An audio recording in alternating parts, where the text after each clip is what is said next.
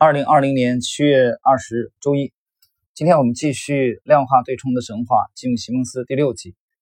在第五集上一集，我们刚讲到了他在 IDA，呃，一边从事这个密码破译工作，一边呢，在和他的合作伙伴一起研究量化的，呃，这个交易。那么今天呢，我们讲他是如何离开 IDA 的。到了一九六七年。啊，西蒙斯已经在 IDA 崭露头角，他的头脑并不比俄国人差，在数学研究上大有进展。他也学会了如何管理聪明人，而且对电脑的威力也有了更深入的了解。最特别的是，他能够看出哪个同事的点子最有前途。他很懂得聆听。纽沃斯说自己有好点子是一回事儿，能看出别人的好点子又是另一回一回事儿。如果马粪堆里有一匹小马。他绝对能找得出来，这一点啊，停顿一下，这一点其实指的就是啊，西蒙斯其实是有啊识人之明的。我们知道曹操就有一个优点啊，中国古代的枭雄很善于用人啊，刘邦也汉高祖刘邦也很善于用人。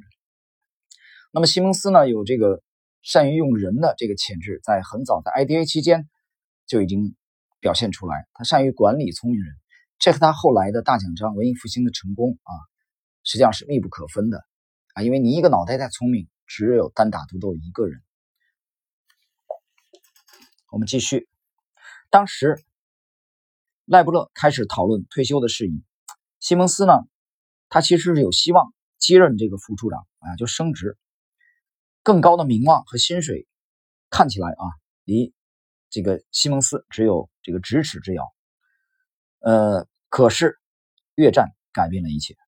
那年秋天，全美纷纷出现抗议的浪潮，包括普林斯顿大学的校园。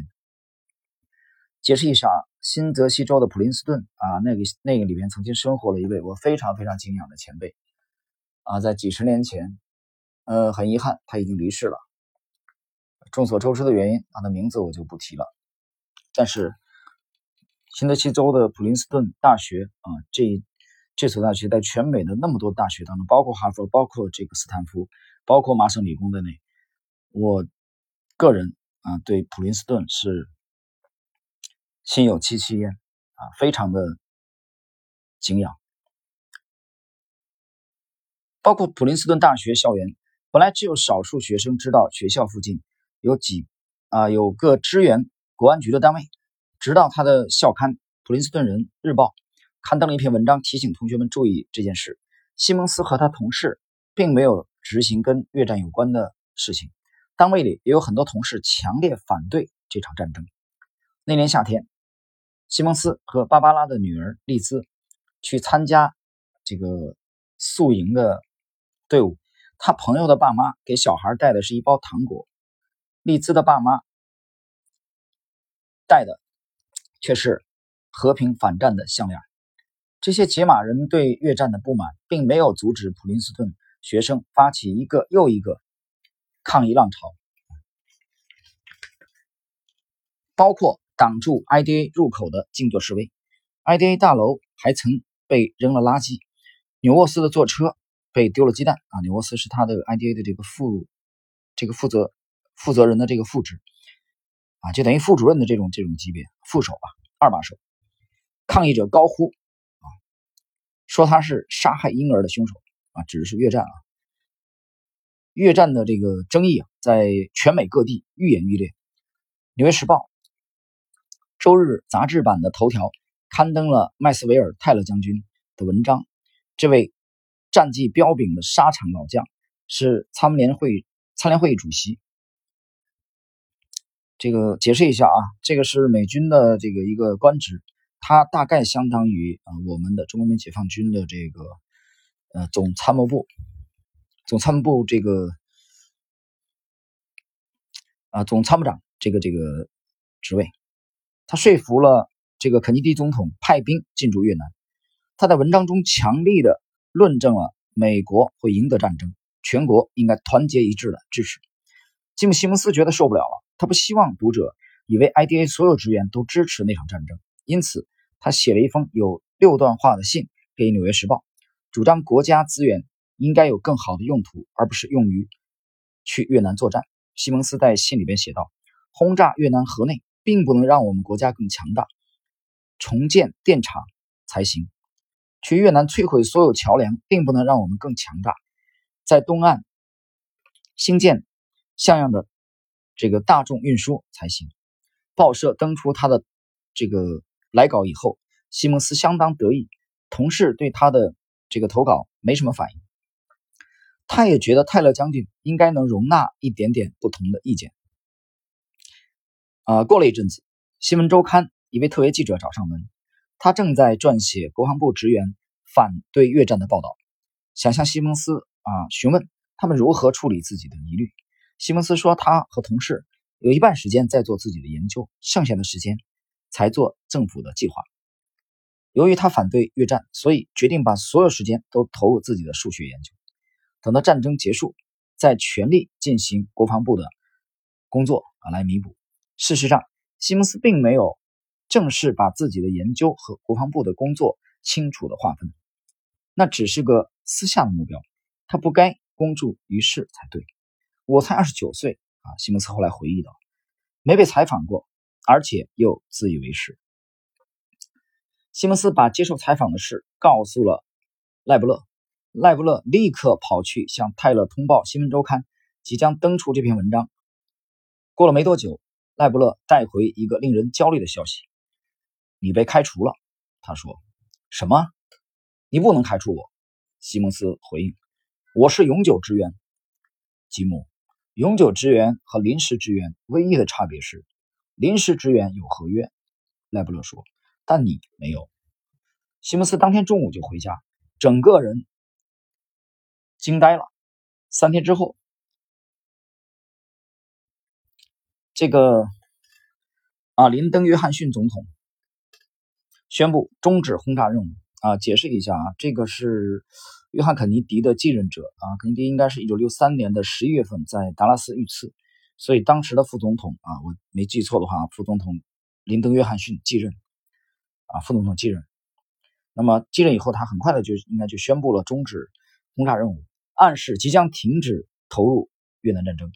西蒙斯以为，啊，这代表他能够拿回工作。但是赖布勒要他不用费心了。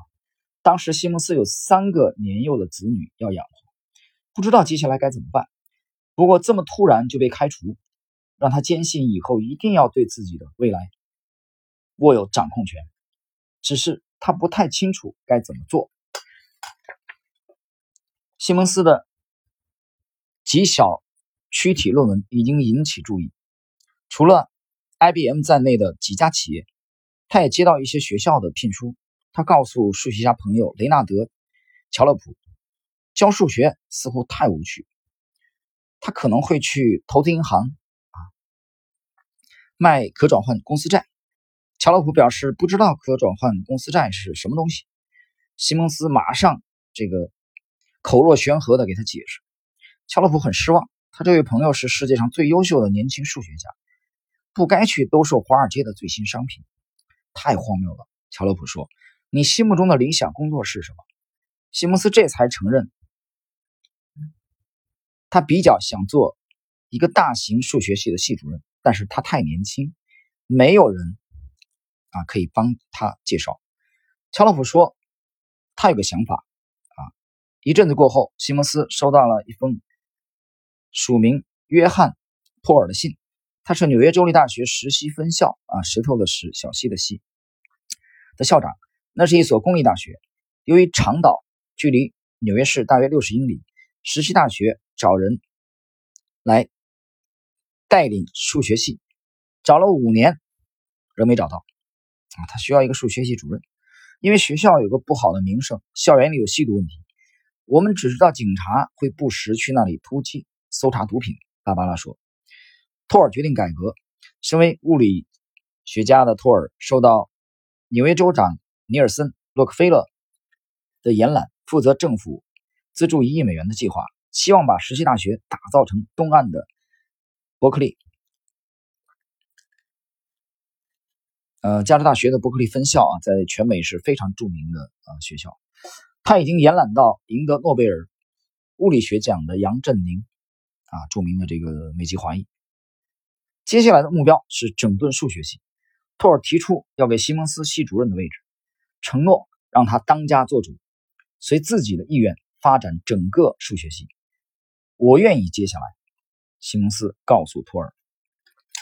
那么今天这一段呢，实际上啊，给大家介绍的是西蒙斯啊，由于反对越战啊，没有经过他的副手的允许，擅自就给《纽约时报》发了一封嗯这个稿件，旗帜鲜明的表明了自己的立场。而且还洋洋自得，因为他很年轻嘛，只有二十九岁，所以年轻是要付出代价的啊。他这么干，其实就跟这个体制在作对嘛。因为当时他反对越战，那么 得到了他上级的报复，所以这个时候，这个年代的西蒙斯啊，我们从他身上还是能看到一些愤青的啊这种这种色彩啊。我觉得有点类似于早年的曾国藩啊，不停的给乾隆皇帝上书啊，指责皇帝失德的一些做法。啊，指责他的一些同僚。到后来，曾国藩这个三度复出以后，你看曾国藩这个毛病就改了，啊，处事比较圆润啊，就比较圆了。所以这个时候，二十九岁的吉姆·西蒙斯啊，身上还是棱角突出啊，智商比较高，情商有点欠缺，啊，有点像个傻帽。所以这直接导致了 IDA 国防研究所把他给开除了，滚吧，不要你了，一边玩去吧。这种情况要养活三个孩子没有办法，他只有利用他自己的专长。正好这个时候，石溪大学啊需要一个这数学系的主任，所以就邀请啊吉姆·西蒙斯到那里去。那西蒙斯这个时候只能暂时把他非常非常热爱的金融啊放一边，就先求生存再说发展吧。你三个孩子奶粉钱得掏出来吧，所以要维持生计。那么今天主要讲的是这一段啊，他怎么样被 IDA 给干掉。呃，我们今天内容就到这里啊，在下一集我们将继续。呃，介绍这个吉姆·西蒙斯的神话。